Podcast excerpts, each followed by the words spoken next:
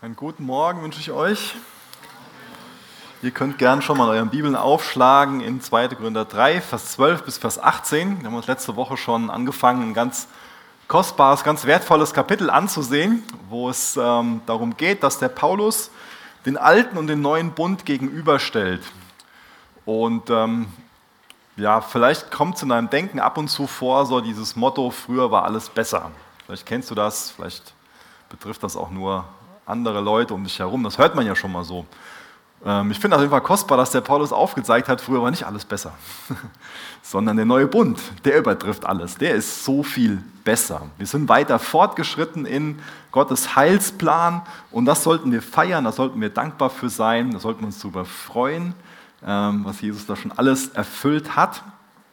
Wir dürfen uns so sehr auf das freuen, was noch alles zu erfüllen ist, was noch alles auf uns zukommt. So ein großes Problem war ja, dass alter und neuer Bund damals vermischt wurden. Das kann auch für uns heute noch echt eine sehr herausfordernde Sache sein, dass wir Gnade und Gesetz miteinander vermischen. Dass wir meinen, okay, ähm, jetzt hat mich Jesus im Glauben angenommen und jetzt muss ich aber das und das machen. Und wenn ich das mache, dann hat Gott mich mehr lieb oder dann habe ich eher sein, sein Wohlwollen verdient oder was auch immer. Das war damals schon eine Tragödie in der Gemeinde in Korinth. Und das führt uns auch heute noch in, in sehr viel Schlamassel, in große Probleme, wenn wir so leben. Und deswegen ist es wichtig, dass wir, egal wie vertraut oder ob wir gar nicht vertraut sind mit dem neuen und alten Bund, ganz neu für uns aufmerksam werden und diesen Zugang zur Gnade finden und verstehen, worum es Jesus einfach im Herz geht und äh, worin unser Leben bestehen darf. Denn dazu sind wir auch heute Morgen wieder eingeladen, dass wir nicht nach dem Gesetz, dass wir keine Moses-Leute in dem Sinne sind, sondern dass wir anfangen, Jesus-Leute zu sein, im Glauben zu leben, aus der Gnade heraus zu leben und ähm, dadurch auch ein Leben zu leben, wodurch Jesus wirklich geehrt wird. Das Gesetz ist ein ganz wichtiges ein ganz wichtiges Instrument, es ist ganz kostbar, dass wir Gottes Gesetz haben. Es zeigt uns Jesus, es zeigt uns, was gerecht ist. Aber es ist eher wie so ein Spiegel, der uns vorgehalten wird, wo wir einfach unser Versagen auch drin sehen, wo wir auch uns drin wahrnehmen. Das ist eine wichtige Funktion, denn wir müssen alle lernen, dass wir Gesetzesübertreter sind, dass wir auf Gnade angewiesen sind. Der Spiegel zeigt uns quasi, dass wir dreckig sind, aber wir können uns nicht im Spiegel waschen. Und dazu brauchen wir den neuen Bund. Dazu brauchen wir es, dass Jesus auf uns zukommt, dass er uns wäscht. Das will er auch heute Morgen wieder machen. Und ich glaube, dass das ein anhaltender Prozess ist. Solange wir in dieser gefallenen Schöpfung sind, brauchen wir das, dass wir uns immer wieder waschen lassen, dass wir uns immer wieder hineinnehmen lassen von Jesus in das, was er für uns hat. Und deswegen freue ich mich schon drauf, dass wir uns heute Morgen dann so die Verse 12 bis 16 aus dem 2. Gründer 3 ansehen können. Ähm, wo wir darin nochmal ermutigt und bestärkt werden, wirklich aus der Gnade im neuen Bund zu leben und zu erkennen, wie viel, wie viel besser das ist, nach der Gnade zu leben. Ja, Vater, darum bitten wir dich heute Morgen, dass du uns darin bestärkst, dass du uns darin erfrischt, dass du, in, dass du uns wirklich darin ermutigst, aus deiner Gnade, aus deiner Vergebung zu leben. Bring du uns bei, was es bedeutet, ein Leben zu leben vor deinem Angesicht, in deiner Nähe. Hilf uns, dass wir heute Morgen wirklich ruhig werden und rede allein, weil du gnädig bist, durch deinen Geist zu unseren Herzen. Du siehst uns, du kennst uns, du weißt, was wir gerade brauchen, welche Gedanken wir hören müssen, du weißt, ähm, welche Ermutigung wir brauchen, welche Herausforderungen. Gib du uns einfach ein offenes Herz, was bereit ist, alles von dir zu empfangen. Und hilf du uns dabei, dass wir uns jetzt auf dich besinnen, auf dich fokussieren. Danke, dass du Herr bist. Du bist immer würdig, angebetet zu werden. Und wir wollen zu dir kommen und anerkennen, dass du Gott bist, dass wir Menschen sind. Rede du zu uns und hilf uns zu hören. Amen. Ich lese mal die Verse 12 bis 16 aus 2. Gründer 3 aus Gottes Wort. Weil wir nun also eine so große Hoffnung haben, treten wir frei und unerschrocken auf. Wir machen es nicht wie Mose, der sein Gesicht mit einem Tuch bedeckte, weil er nicht wollte, dass die Israeliten sich von dem Glanz auf seinem Gesicht fesseln ließen. Einem Glanz, der doch am Ende wieder verschwand. Aber sie waren verhärtet und wie mit Blindheit geschlagen. Bis zum heutigen Tag liegt, wenn aus den Schriften des alten Bundes vorgelesen wird, diese Decke über ihrem Verständnis und wird nicht weggenommen. Beseitigt wird sie nur dort, wo jemand sich Christus anschließt. Jedes Mal, wenn aus dem Gesetz des Mose vorgelesen wird, liegt also eine Decke auf ihren Herzen. Daran hat sich bis heute nichts geändert. Doch jedes Mal, wenn jemand sich dem Herrn zuwendet, wird die Decke entfernt.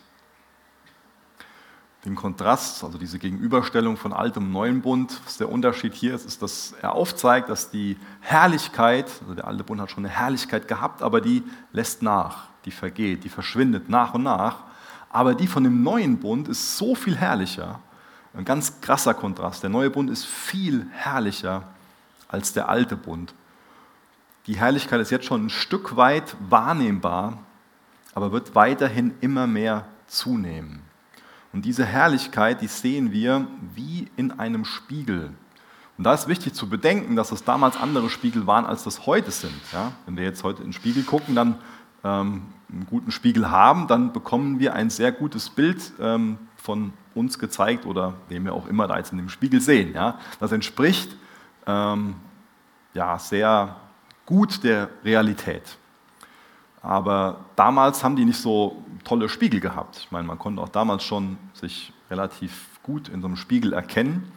Aber es waren oft Bronzespiegel oder irgendwas für, für einen Metallspiegel. Und vielleicht kennt ihr das, wenn ihr irgendwie neben einem Chromteil beim Auto oder sonst wo steht und das ist gebogen so. Ja, man kann sich schon erkennen, aber es ist jetzt kein eins zu eins Bild. Also man kann die Herrlichkeit schon, schon wahrnehmen, aber ähm, da wird noch mehr sichtbar werden. Die wird noch, wird noch genauer in der Zukunft ähm, zu erkennen sein. die Herrlichkeit, dass sie vergeht, die Herrlichkeit von dem alten Bund, hat man schon damals in dem Gesicht von dem Mose gesehen. Oder hätte man sehen können, wenn er den Schleier nicht vor dem Volk Israel, vor seinen Mitmenschen da aufgehabt hätte. Gott hat also an dem Berg Sinai, dem Mose, diesen Bund mit ihm geschlossen, ihm das Gesetz gegeben. Und dadurch, dass der Mose Gott begegnet ist, fing er an zu leuchten. Und diese Herrlichkeit, damit sollte er zum einen nicht das, das Volk Gottes blenden, aber auf der anderen Seite war auch dieser Schleier dann vor seinem Gesicht oder diese Decke vor seinem Gesicht, damit das Volk Israel nicht wahrnimmt, dass die Herrlichkeit nach und nach ähm, nachlässt.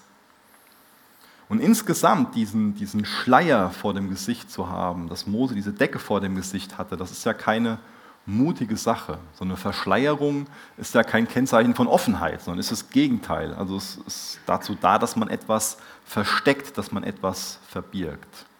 Aber der neue Bund, der ist wirklich gekennzeichnet von Offenheit und auch von, von Mut. Das beschreibt also die Art und Weise, wie Kinder Gottes, denen wirklich vergeben ist, in Gottes Gegenwart kommen können. Die Art und Weise, wie Diener des neuen Bundes in Jesu Gegenwart kommen mutig und offen. Das sind Kennzeichen, die hier beschrieben werden. Kennst du das von dir? Dass du, weil du weißt, ja, Jesus starb für mich am Kreuz. Er hat mich reingewaschen. Deswegen kann ich jetzt wirklich offen sein vor Jesus und mutig zu ihm kommen. Ich muss mich nicht länger verstecken, sondern ich bin eingeladen, in seine Gegenwart zu kommen. Die meisten Juden konnten das damals nicht erkennen dass der Dienst von Jesus so viel herrlicher war als der Dienst von Mose. Die waren damals und sind auch heute noch so große Moses-Fans, könnte man sagen. Also Fans von dem alten Bund, von dem Gesetz. Das kann man sich zum Teil in Israel noch sehr lebhaft ansehen, wie sehr Mose verehrt wird. Und auf ihn ähm, liegt dieser, dieser Schleier, also diese Decke, die vorher der Mose quasi vor seinem Gesicht hatte, die liegt jetzt auf ihren, auf ihren Herzen. Und es gibt Menschen, die dann sagen, so ja, dann ist es ja einfach vergebens, wenn man denen das Evangelium bringt. Die hören ja eh nicht zu, die können das ja eh nicht erkennen so. Ähm, aber das lehrt der Text ja gar nicht. Ähm, der Text sagt nur, da ist eine, da ist eine Decke. Und beschreibt auch, wie diese Decke, wie der Schleier wieder weggenommen werden kann. Also wenn sich jemand Jesus zuwendet, dann wird der Schleier weggenommen, lehrt dieser Text. Und deswegen ist es nicht vergebens, den Juden oder anderen das Evangelium zu bringen. Aber wir müssen wissen, die Erkenntnis kann erst dann kommen, wenn man sich wirklich Jesus zuwendet. Man kann erst dann sehen, wie herrlich und wie überlegen Jesus wirklich ist, wenn man sich ihm zuwendet. Wenn da also eine Umkehr, ne, wenn man sich ihm zudreht, wenn das stattfindet, wenn man wirklich ein Vertrauen, eine Offenheit im Herzen hat für ihn und eine Ehrlichkeit in einem da ist, dass man sich ihm zuwendet, dann kann diese Decke weggenommen werden. Der Heilige Geist ist dazu in der Lage. Und Jesus macht das gerne. Er liebt das, sich selbst zu offenbaren. Das liebt er. Noch eine kurze Randnotiz. Ich wünsche mir, dass wir ganz neu auch für uns so eine Last für Israel empfinden. Ähm, dass uns klar ist, dass das Heil aus den Juden kommt und dass die ganzen geistlichen Segen, die wir jetzt schon haben, dass wir die durch das Volk Israel bekommen haben. Und da liegt diese Decke auf ihnen. Sie lesen so viel im Alten Testament und erkennen Jesus nicht, erkennen nicht, wie herrlich das ist, sondern freuen sich immer noch über Mose. Ja, dann ist gut, dass sich über Mose freuen, aber es ist so viel mehr zu sehen, wie kostbar das Werk von Jesus ist. Und deswegen will ich uns einladen, dass wir für sie beten, dass wir für sie eintreten im Gebet. Aber ich glaube, das ist auch ein generell ein prima, ähm, eine prima Vorgehensweise, dass wenn uns wichtig ist, dass Menschen sich retten lassen, dass wir zuerst mit Gott über ihn reden und dass wir dann mit der Person über Gott reden. Ähm, ich glaube, es ist viel wichtiger, dass wir mit Gott über die Menschen reden, und im zweiten Schritt dann, sehr, sehr wichtig, mit Menschen über Gott zu reden. Glaube, das gehört beides total zusammen. Weil Juden nicht die einzigen sind, die diese Schleier haben. Ich glaube, wir alle haben Schleier. Wir alle haben da irgendwie so, so Schatten. Wir alle haben da ähm, blinde Flecken. Das ist nicht so, dass wir jetzt meinen, so, wir haben jetzt Jesus einmal angenommen und dann ähm, sind da keine blinden Flecken mehr. Dann ist da kein Schleier mehr.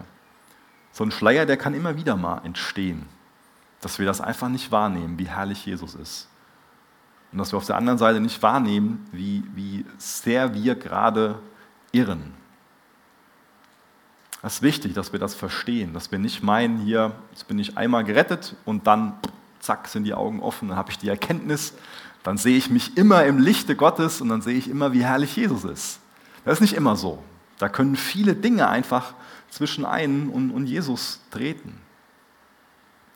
Und ich glaube, eine Sache, die vor allen Dingen dazu führt, dass ähm, Dinge zwischen uns und Jesus treten und, und also als Schleier so vor unseren Augen sind und wir einfach uns selbst nicht mehr im Lichte Gottes sehen können und wahrnehmen können, wie herrlich Jesus ist, ist neben Stolz oder ist eine besondere Form des Stolzes. Ich glaube, so ist es besser ausgedrückt. Ähm, und ich glaube, dass das so ein religiöser Stolz ist. Religion bedeutet ja, dass wir irgendetwas tun, um Gott zu gefallen. Also das ist an sich, wenn man sich jetzt die ganzen Weltreligionen ansieht oder überhaupt Religionen ansieht, es geht immer darum, dass man irgendetwas macht, dass man eine Liste, die mehr oder weniger lang ist, ähm, befolgt. Ja, dass man in einer gewissen Art und Weise betet oder dass man einen gewissen Ort besucht, dass man gewisse gute Werke tut. Also es geht immer darum, irgendetwas zu tun. Und wenn ich das einhalte, wenn ich das erfülle, dann habe ich die Hoffnung, dass Gottes Wohlwollen für mich da ist, dass sein Segen für mich da ist oder dass seine, seine Annahme, seine Liebe für mich da ist. Also vom Grundsatz her, ich mache irgendetwas, um mir dann das Wohlwollen Gottes zu verdienen. Und davor sind wir Christen nicht gefeit. Das kann uns genauso gut passieren dass wir anfangen, einfach nur uns aus Gnade, aus dem Glauben retten lassen, aber danach, dass so eine Dynamik in unser Leben kommt, dass sie sich einschleicht, dass wir wieder irgendetwas tun, um Gott zu gefallen.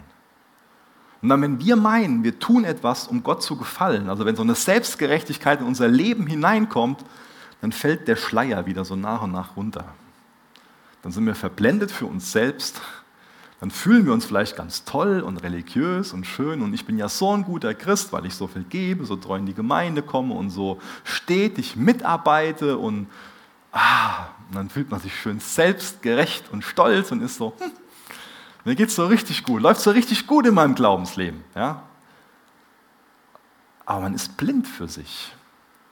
Als selbstgerechte Person ist man blind. Ich glaube, das beste Beispiel dafür in den Evangelien sind die Pharisäer und Schriftgelehrten. Voll die Vertrautheit mit der Bibel, aber blind für sich, für sich selbst. Ja?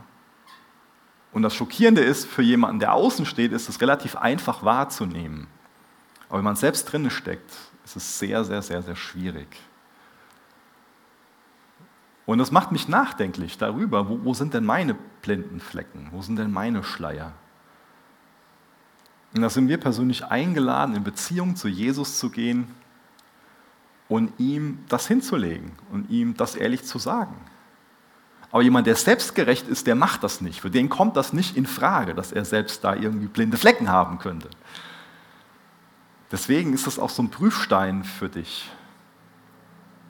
wie du rausfinden kannst, ob du selbstgerecht bist und da irgendwie so ein religiöses System aufrechterhältst, damit deine, deine blinden Flecken, ja, blinde Flecken bleiben. Ja. Aber es ist so kostbar, ähm, dass uns Jesus seinen Heiligen Geist gesandt hat und dass er uns dabei hilft, dass es immer wieder so Momente der Wahrheit gibt. Was ich damit meine, ist, dass es so Momente gibt in unserem Glaubensleben, wo uns Jesus die Augen öffnet, wo der Schleier weggeht, wo wir uns selbst in seinem Licht sehen. Und dann ist es entscheidend, wie, wie gehen wir damit um, wenn wir uns in Gottes Licht sehen? Sind wir dankbar dafür oder sind wir einfach nur erschrocken und sagen, uh, schnell wieder runter, ja, schnell wieder verstecken? Oder lassen wir uns in seinem Licht verändern? Werden wir ehrlich? Gestehen wir das ein, dass wir selbstgerecht sind oder stolz sind, dass wir lieblos sind, dass wir egoistisch sind? Wie machst du das? Gestehst du dir das ein oder bist du bemüht, das schnell wieder zu verstecken? Glaube, es ist so wichtig, dass wir lernen, dankbar dafür zu sein, wenn wir uns wirklich in Jesu Licht sehen. Und dass wir dann hergehen, auf die Knie gehen, zerbrochen über uns sind, aber auf der anderen Seite uns über die Gnade Gottes freuen, der uns bereit ist, wirklich zu vergeben, der uns die Hand reicht, der nur darum wirbt, dass wir als seine Kinder ihm nahe sind. So Momente der Wahrheit sind sowas Kostbares. Aber es ist so schwierig, das, ja, sich, sich selbst, über sich selbst im, im, im, klar zu werden. Wenn jetzt du persönlich keinen kein Stress damit hast, dass du aus deinem Job einen Götzen machst und ein Diener von deinem Chef bist, dann ähm, ist es vielleicht für dich total einfach, das bei einem anderen wahrzunehmen. Aber die Person, die da drin steckt, das ist schwierig. Und so ist es mit allen Themen. Wenn dir vielleicht ein Hobby wesentlich wichtiger ist als deine Familie oder auch wenn zum Beispiel ja, du einfach über deinen dein Dienst in der Gemeinde, wenn du das machst, um besonders viel Anerkennung von anderen zu bekommen, ähm, das sind alles Punkte, wo man total für sich blind für sein kann. Andere können das leichter erkennen, wenn das selbst kein Bereich für sie ist, wo sie, wo sie ähm, Schwierigkeiten mit haben. Aber deswegen ist so wichtig, dass wir Beziehung mit Jesus leben. Und zu der Beziehung gehört es einfach zu, dass ähm, wir Zeit mit Jesus verbringen und dass wir einfach dafür bereit sind, dass er uns sagen kann, wie es wirklich ist. Das ist ja auch in echten Beziehungen schon mal so eine Herausforderung, ja? dass wir das vielleicht gar nicht wollen, dass wir uns nur Menschen suchen, die uns Recht geben. Ähm, aber so eine Konfrontation aus Liebe, vielleicht können wir darauf verzichten. Vielleicht wollen wir das eher so, ja, vielleicht wollen wir lieber in unserem Trott bleiben. Aber dann findet auch keine Heiligung in unserem Leben statt. Dann werden wir Jesus da auch nicht ähnlicher in dem Bereich, wenn wir uns von anderen nicht auch mal die Finger auf ähm, wunde Punkte legen lassen. Das sollten wir wertschätzen. Wenn das andere machen, sollten wir wertschätzen und feiern, wenn der Heilige Geist das tut. Und dann sollten wir uns wirklich an Jesus wenden. Wir sollten ihm wirklich sagen, Jesus, so wie ich mit meiner Frau umgehe, ist, ist es gut, mit meinen Kindern, den Stellenwert, den mein Job hat. Also wir sind eingeladen, so ins Gespräch mit ihm zu kommen. Das bedeutet ja wirklich Beziehungen zu haben. Und es ist so wichtig, dass Tiefgang in die Beziehung mit Jesus kommt. Und dass wir dann stille werden. Dass wir ihm die Fragen stellen und auch Raum geben, dass er antworten kann. Dass wir es dann erwarten, dass er vielleicht durch unseren Ehepartner, durch, durch einen Freund, eine Freundin, durch irgendeine Person zu uns spricht. Gott kann auf so viele Art und Weise zu uns, zu uns reden. Aber es ist wichtig, dass wir offen dafür sind. Dass wir echt nicht selbstgerecht und stolz meinen, so, bei mir ist alles, alles gut, alles wunderbar, sondern dass wir offen dafür sind, dass uns Jesus mit Dingen konfrontiert, damit endlich diese, diese Schleier fallen. Vers 17. Dieser Herr aber ist der Geist, von dem wir gesprochen haben. Und wo der Geist des Herrn ist, da ist Freiheit. Freiheit haben wir gerne. Ja? Freiheit ist was, was wir wertschätzen. Was ist denn Freiheit? Was ist Freiheit? Glaube ich, eine wichtige Frage. Weil es schon mal sein kann, dass wir Freiheit so definieren, dass wir sagen, so, ja, wenn ich wirklich frei bin, dann kann ich einfach tun lassen, was ich will. Ja? Ist es wirklich Freiheit, wenn wir das tun können, wo wir Bock zu haben? Wenn wir einfach das tun können, was wir tun wollen, ist es wirklich Freiheit? Ich glaube, das ist eine sehr schlechte Definition von, von Freiheit. Meine, spätestens dann, wenn wir gelernt haben, für uns selbst Verantwortung zu übernehmen, ist uns klar, dass wir nicht nur gute Wünsche haben, sondern dass da schon mal Wünsche in unserem Herzen sind, die einfach irregeleitet sind. Und wenn wir denen nachgehen, dass wir dann an einen Punkt kommen, wo wir an sich gar nicht sein wollen, ja? wo wir uns und anderen viel Schlechtes tun. Und natürlich wird uns das auch klar, dass ähm, gerade dann, wenn wir Verantwortung für, für Kinder haben, dass Freiheit nicht bedeutet, dass wir einfach das tun können, was wir gerne tun wollen. Also wenn du jetzt Papa oder Mama von einem Kind bist und dein Kind immer das tun kann, was es tun will, das wird bestimmt nicht nur gute Folgen für das Kind haben, oder? Sind wir uns wahrscheinlich alle einig. Ja? Ich meine, ich weiß, da gibt es verschiedene Bereiche, wo meine Kinder definitiv besser drin wären, in einem einen oder anderen Videospiel oder so, ja, aber ob das so. Sie hat letzte Nacht wahrscheinlich auch weniger geschlafen. Es hat morgens sehr schwer gewesen, sie aus dem Bett zu bringen, so. Aber alles wichtig, dass wir das verstehen. Freiheit bedeutet nicht, dass ich einfach tun und lassen kann, was ich will. Ja. Wir nehmen uns vielleicht schon mal Freiheiten, wo wir uns keine Freiheiten nehmen sollten. Vielleicht hast du irgendwelche Wünsche, du willst dir irgendwas kaufen, du weißt, du hast das Geld dafür nicht oder verdrängst es, dass du kein Geld dafür hast nimmst dir aber die Freiheit, es trotzdem zu kaufen, dein Dispo ist hinten gegen, das hat ja alles Konsequenzen für dich und für deine Familie, wenn du eine Familie hast. Es ist nicht immer gut, wenn wir einfach nur das tun, was wir gerade tun wollen. Also wenn ich jedem Wunsch nachgehen würde, den ich in meinem Herzen habe, wäre ich schon lange kein Pastor mehr hier. Das auf jeden Fall. Und es wäre viel Schlechtes in meinem Leben hervorgekommen. Und deswegen ist es wichtig, dass wir lernen, das Gute zu wollen. Ja? Also ist es im Endeffekt Freiheit, auch unterscheiden zu können zwischen Dingen, die gut und schlecht sind, für mich persönlich, für andere. Auch schlecht sind für, für Gottes Ehre. Ist das dein Zugang zur Freiheit? Vielleicht ist eine gute Definition von Freiheit, dass wir dazu in die Lage versetzt werden, wirklich Gottes Ehre zu suchen. Also bei Freiheit geht es vielmehr darum, dass man auch frei davon ist, manche Dinge zu wollen und manches zu müssen und vielmehr dazu frei zu sein, das Gute zu können. Das ist so kostbar. Und wenn wir jetzt hier in der Argumentation von dem Paulus bleiben, hier geht es ja darum, vorher dann, dass wir uns im Licht Gottes sehen, dass wir uns wahrnehmen, wie wir wirklich sind, dass wir das auch aushalten können, zu erkennen, dass da Stolz in unserem Herzen ist, dass Selbstgerechtigkeit in unserem Herzen da ist, dass also eine Selbstverliebtheit da ist oder was auch immer bei dir ist dass man, sich, dass man frei dazu ist, das anzuerkennen. Das ist im Endeffekt die Definition von, von, von Demut. Nicht, dass man sich selbst schlecht redet, sondern dass man sich sieht, wie man wirklich ist. Mit seinen Stärken und Schwächen. Ich glaube, hier kommen wir dem, dem, was hier gemeint wird, wirklich ähm, auf die Spur. Dass es Freiheit ist, sich echt im Licht Gottes zu sehen, das auszuhalten und da ein Ja zu bekommen. Das nicht verdecken zu müssen. Ich bin doch viel besser. Ich bin doch gar nicht so. Ja. Das wollen wir ja nicht wahrhaben, dass wir so sind, wie wir eigentlich sind. Es ist ja für, für viele Menschen so ein riesengroßes Bedürfnis, dass sie sie selbst sein wollen. Das ist auch so ein Mantra in unserer Gesellschaft. Du musst einfach nur lernen, zu dir zu stehen und du selbst zu sein. Und ich finde das ziemlich gut, dass man lernt, sich selbst zu sein. Zumindest das, sich selbst zu sein, wie Gott uns geschaffen hat und was er aus uns machen will.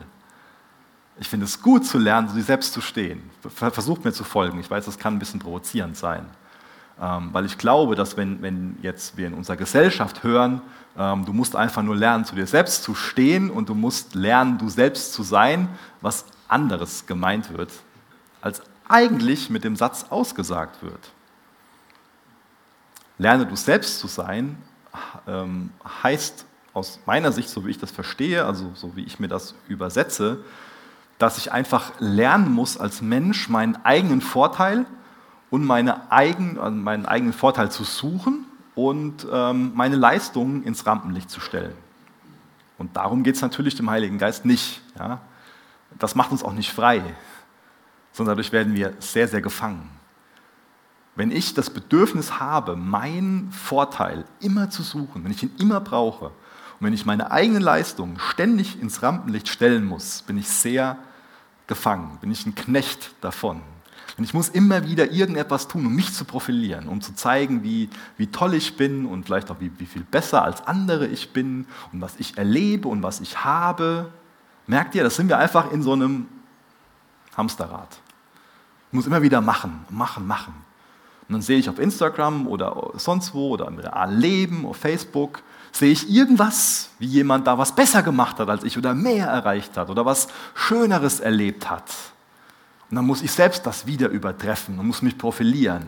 Ich muss ja ich selbst sein, also nicht ich selbst, sondern ich muss ja immer wieder besser und mehr und, hm, und mich selbst darstellen.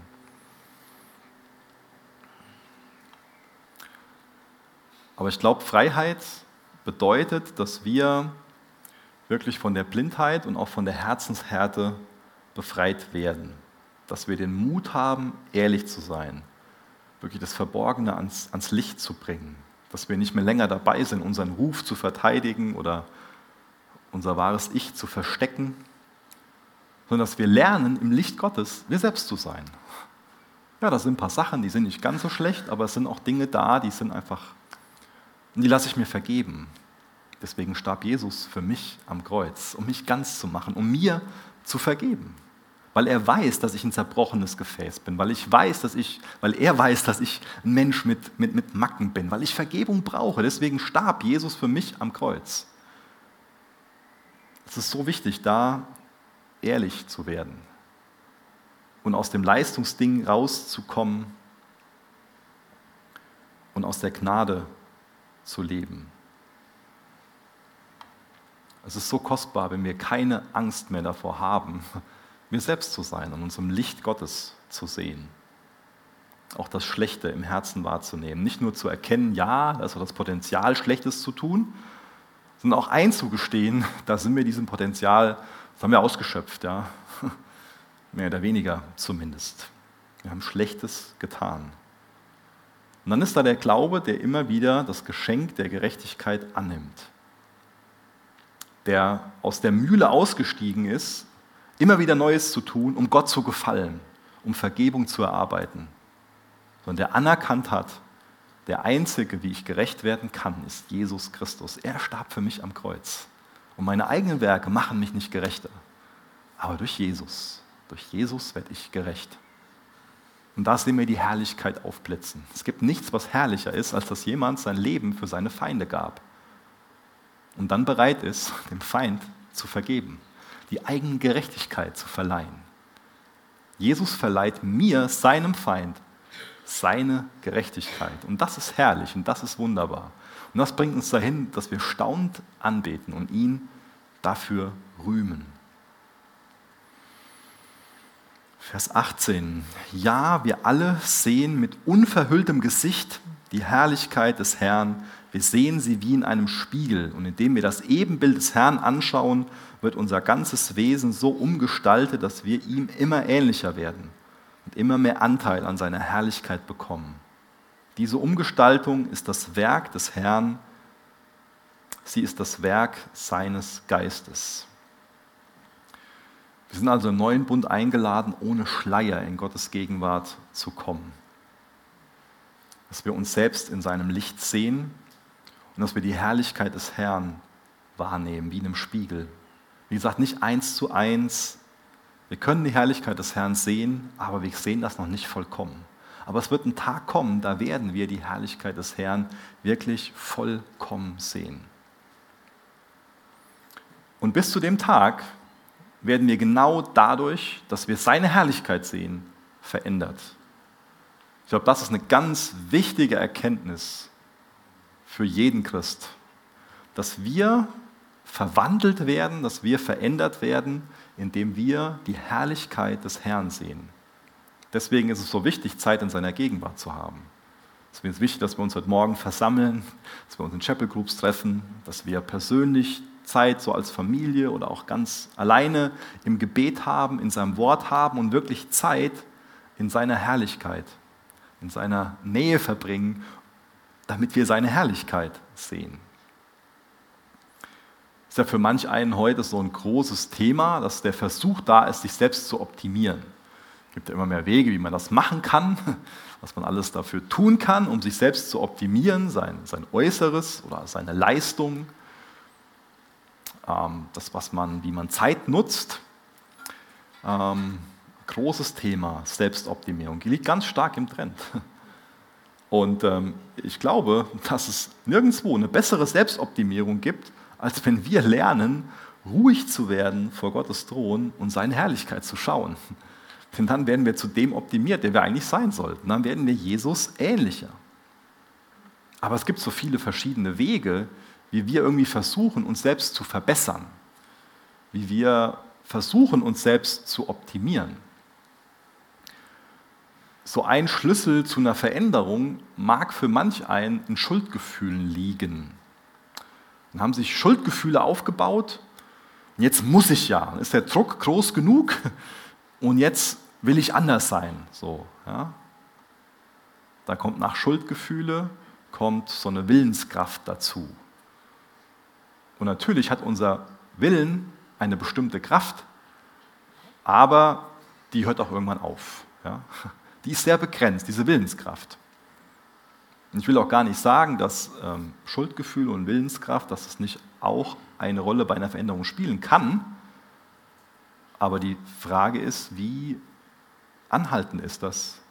Und welche Veränderung ist das? Ist es wirklich eine Veränderung dahingehend, dass wir durch Schuldgefühle und Willenskraft Jesus ähnlicher werden? Ich denke nicht. Und ich glaube, der Schlüssel liegt in diesem Vers, ähm, den ich gerade mit euch gelesen habe. Also nicht der Vers, der vorne angezeigt wird, sondern der Vers 18 fällt mir gerade auf. Aber trotzdem spielt das, glaube ich, vielleicht verallgemeine ich das auch von mir, aber ich weiß, dass für mich, wenn ich mir eine Veränderung in meinem Leben wünsche, hängt es oft mit Schuldgefühlen und dann mit Willenskraft zusammen. So, ich fühle mich schlecht deswegen oder weiß auch, dass es schlecht ist, was ich da getan habe. Und jetzt will ich da was verändern.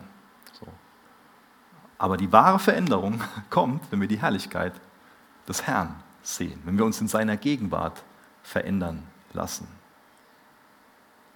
Eine wirkliche dauerhafte Veränderung, dass wir Jesus ähnlicher werden, die kommt nicht durch Zwang, nicht durch äußeren Druck. Müssen wir auch wissen für, für unsere Kinder. Wir können durch äußeren Druck unsere Kinder nicht Jesus ähnlicher machen.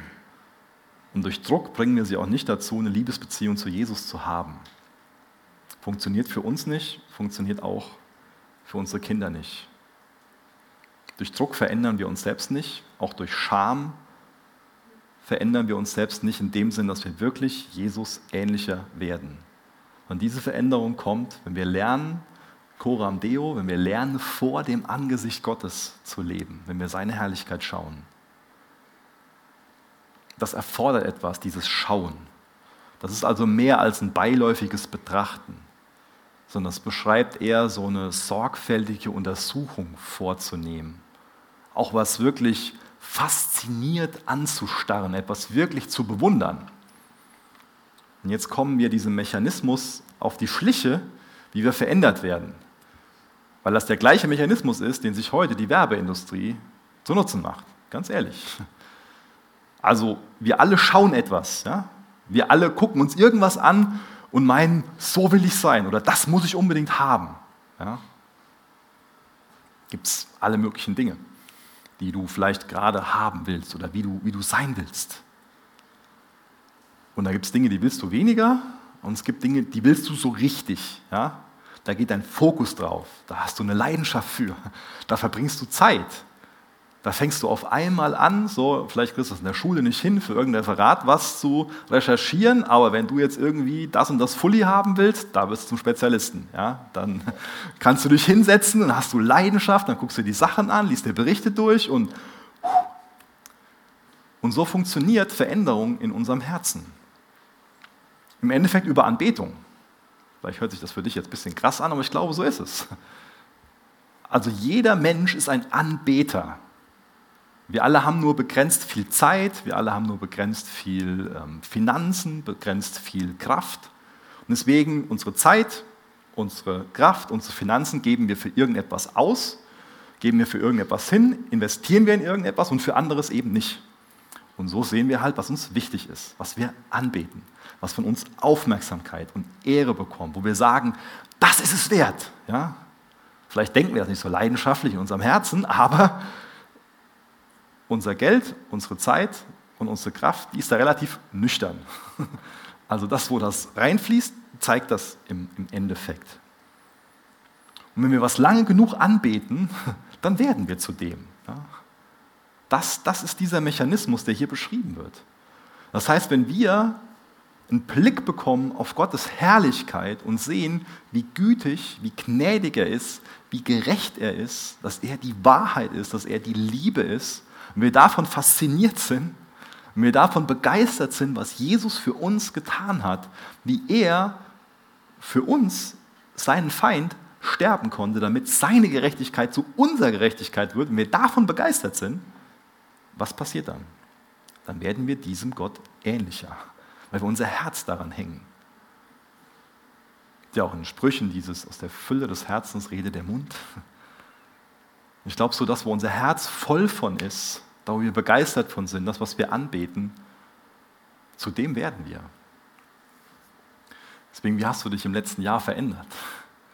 Das ist keine einfache Frage. Vielleicht ist es auch eine gute Frage, wenn wir uns mal mit jemandem hinsetzen, der uns nahe ist, wir eine gute Freundschaft zu haben, dass wir der Person sagen können, du reflektier mich mal.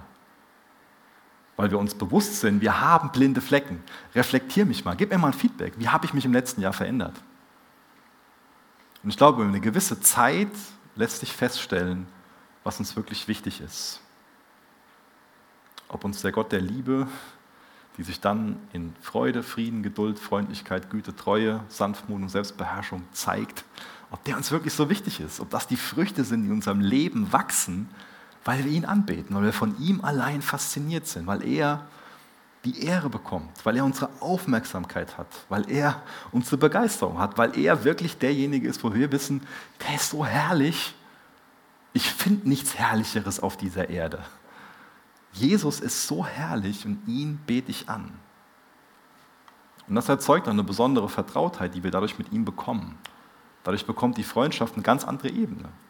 Kennen wir aus Beziehungen. Ja? Wir können Beziehungen haben, ähm, die sind ganz cool, da guckt man Fußball zusammen und lacht über Witze zusammen und über Arbeit kann man sich austauschen, aber tiefer geht es nicht. Und dann gibt es vielleicht Beziehungen in unserem Leben, da geht es tiefer.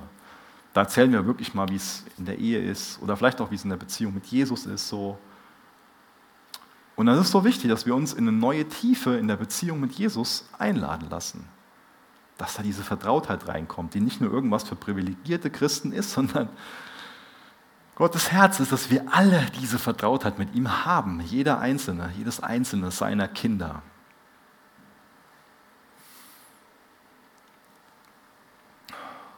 Und das ist was, dieses Gottes Angesicht suchen, wo wir immer wieder zu eingeladen sind. Denn ich glaube, in seinem Angesicht ähm, findet diese, diese Verwandlung, dieses, dieses, dieses Umgestalten von uns statt da werden wir eine liebevollere Person, wird dann auch irgendwie anderen Leuten in unserem Umfeld irgendwann bewusst. die spüren das, dass wir erträglicher werden, ähm, dass sie lieber mit uns Zeit verbringen, dass da einfach was passiert ist. Aber wenn wir uns Jesus abwenden, dann lässt es nach. Also wo ich darauf hinaus will, ist, dass unser Leben als Christ nicht ein, wie soll ich es formulieren, nicht so, dass wir nicht von, von Wachstumsschritt zu Wachstumsschritt eilen, sondern dass da auch Rückschritte da sind. Wir wenden uns Jesus zu, das ist dieses, der Schleier geht runter, aber es gibt auch Dinge, wo wir uns wieder abwenden, wo wir wieder Dinge verlernen, wo wir wieder liebloser werden, wo wir einfach an Barmherzigkeit ähm, verlieren. Schon mal so ein Auf und ein Ab. Das heißt, es funktioniert nicht so, dass wir einmal so eine ganz tolle Zeit mit Jesus haben und dann so flups sind wir dann absolut verwandelt. Das kommt leider nicht vor. Ich glaube, es gibt so schon mal Schlüsselmomente in unserem Leben, wo echt schon mal so ähm, wirklich ähm, Bewegung in unser Leben kommt. Ähm, und Jesus tut, Jesus macht Wunder, das diskutiere ich nicht weg. Aber gewöhnlich geht es hier um langsame Prozesse, um einfach ein Verändertwerden in einer gewissen Zeit. In welchem Prozess steckst du gerade? Willst du dich ganz nur Jesus zuwenden, Zeit in seiner Gegenwart haben? Es ist wichtig, dass wir da nicht von uns selbst, aber vor allem nicht von anderen zu viel erwarten. Ja. Niemand von uns, egal wie lange Jesus nachfolgt, ist jetzt vollständig durchgeheiligt oder was man da für für ein Wort besser nimmt. Deswegen sollten wir das auch von keinem anderen verlangen. Aber wir alle sind auf dem Weg, dass wir aus der Gnade leben. Und deswegen sollten wir anderen da auch Gnade gewähren.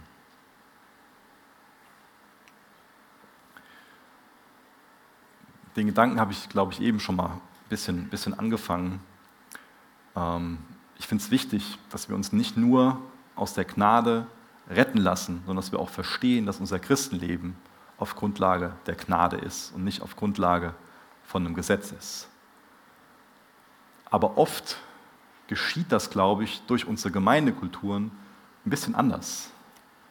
Wir nehmen die Vergebung auf Grundlage der Gnade einfach an und dann fangen wir an, bewusst oder unbewusst, innerlich so eine ganze Liste mit verschiedenen Verhaltensregeln aufzustellen. Primär fängt es wahrscheinlich meist so an, dass wir uns einfach ähm, an der Art und Weise, wie die Christen, wo wir zustoßen, wie die sozialisiert sind, ähm, orientieren. Also wenn das für die in Ordnung ist zu rauchen, dann ist es für uns auch in Ordnung. Ähm, wenn das für die nicht in Ordnung ist oder in Ordnung ist, Alkohol zu trinken, orientieren wir uns auch daran so. Ja. Und natürlich gibt es auch so ein paar Punkte, die stehen wahrscheinlich auf, auf allen Listen drauf. So, ja. Also, keine Ahnung, so Mord, das lehnen wir natürlich ab. Es ist gut, dass es auf der Liste drauf ist, so Ehebruch. Aber dann gibt es ähm, viele verschiedene Listen. Ich finde das ganz ähm, spannend, was da so für Sachen schon mal draufkommen oder in der Kirchengeschichte schon mal alles drauf waren gibt dann so immer Streits, wie sieht das mit Rauchen und Alkohol aus? Ähm, gehört das da drauf oder nicht? Oder ab welchem Punkt gehört das da drauf? Und ähm, wie sieht das aus mit Instrumenten im, im Gottesdienst? Es gab über die Jahrhunderte ähm, Diskussionen darüber, ob das okay ist, als Christ äh, Knöpfe und Reißverschluss zu benutzen. Das ist tatsächlich mal lange Zeit für gewisse Christen stand auf der Liste drauf, innerlich zumindest, äh, ich glaube auch äußerlich in Form von Gemeindeverfassungen bis heute noch für manche Christen in Deutschland eine Riesendiskussion, darf ich meinen Ehering anziehen? Jesus hat ja gesagt, ähm, sollen uns da nicht schmücken und so angeblich und deswegen lassen wir einen Ehering aus. So, ja. Gott sei Dank guckt mich der eine oder andere ein bisschen verwirrt an, das freut mich. Aber ich will euch morgen nicht verwirren, ich will uns nur helfen, dass wir für uns irgendwie anfangen zu verstehen, sind wir eher so, so Moses, versuchen wir Moses-Christen oder Listenchristen zu sein? Oder gelingt uns das echt, aus einem erneuerten Herz zu leben? Also sind wir durch Gnade gerettet und leben wir aus der Gnade? Sind wir also so Herzensmenschen geworden? Also hat Jesus ein Herz verändert? Da geht es im Endeffekt drum. Es geht nicht darum, dass wir in einer, in einer äußerlichen Form Jesus dienen. Dass wir meinen, ja, ähm, für meine Geschwister ist es nicht in Ordnung, deswegen mache ich das auch nicht so, sondern oder für die Bibel ist es nicht in Ordnung, deswegen mache ich es nicht so. Ja? Ist nicht ganz verkehrt, aber es ist was ganz anderes, aus einer Herzensüberzeugung etwas zu tun, vor allen Dingen aus Liebe zu Jesus etwas zu tun. Ist was ganz, ganz anderes. Deswegen hat Jesus dein Herz bekommen. Der neue Bund hängt mit deinem Herz zusammen. Es geht nicht darum, dass im neuen Bund das Gesetz keine Rolle mehr spielt. Wir sind nicht gesetzlos, sondern es geht darum, dass du ein neues Herz bekommen hast, wo Gottes Geist, Gottes Gesetz zum Leben verhilft, dass wir in der geistlichen Art und Weise sein Gesetz befolgen können. Aber unreife Christen werden sich immer wieder an Gesetzlichkeit klammern. Ähm, Galater 4 oder am besten den ganzen Brief, aber gerade dieses vierte Kapitel des Galaterbriefs beschäftigt das sehr, sehr gut mit, dass unreife Christen sich immer wieder an ihre Listen, an ihre Vorschriften klammern werden.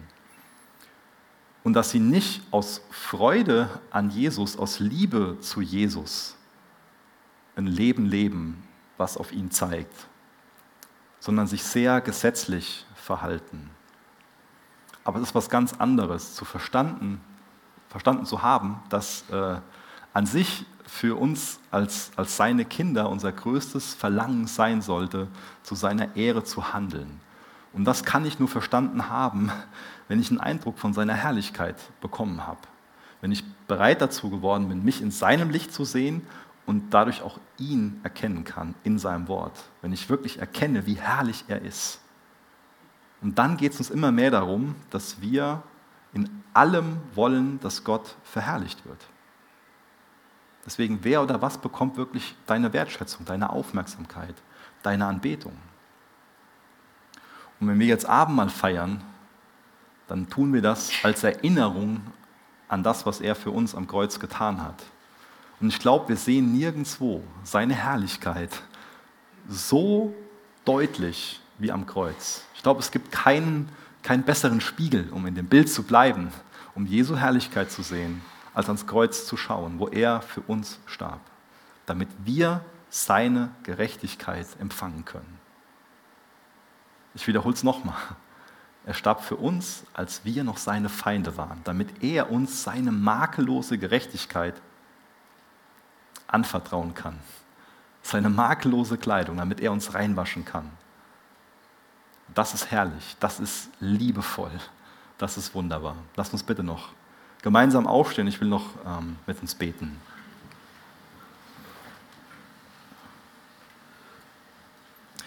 Jesus, ich danke dir durch, durch dein Wort, dass wir dahin geführt werden, zu sehen, wie herrlich du bist. Und ich bitte dich, dass wir darin wachsen, in dieser Erkenntnis, wie wunderbar, wie herrlich du bist dass wir bereit sind, uns in deinem Licht zu sehen und dann ehrlich zu uns selbst sind.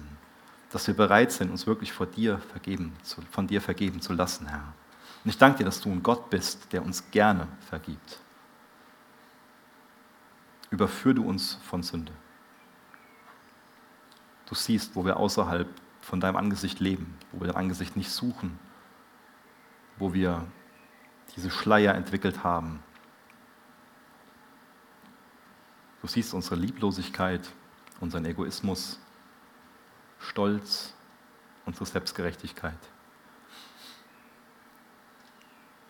Öffne unsere Augen für uns selbst, Herr. Für uns in eine echte Buße, dass wir uns dir zuwenden, damit die Schleier fallen, damit wir dich sehen, damit wir dich mehr anbeten in unserem ganzen Leben, damit wir endlich liebevoller werden, barmherziger werden, damit die Welt endlich mehr von dir sieht, damit du uns mehr gebrauchen kannst, um dein Evangelium, diese wunderbare Nachricht zu verbreiten. Wir wollen dich jetzt feiern, das, was du für uns getan hast. Das ist so herrlich, das ist so kostbar. Dafür bewundern wir dich. In Jesu Namen. Amen.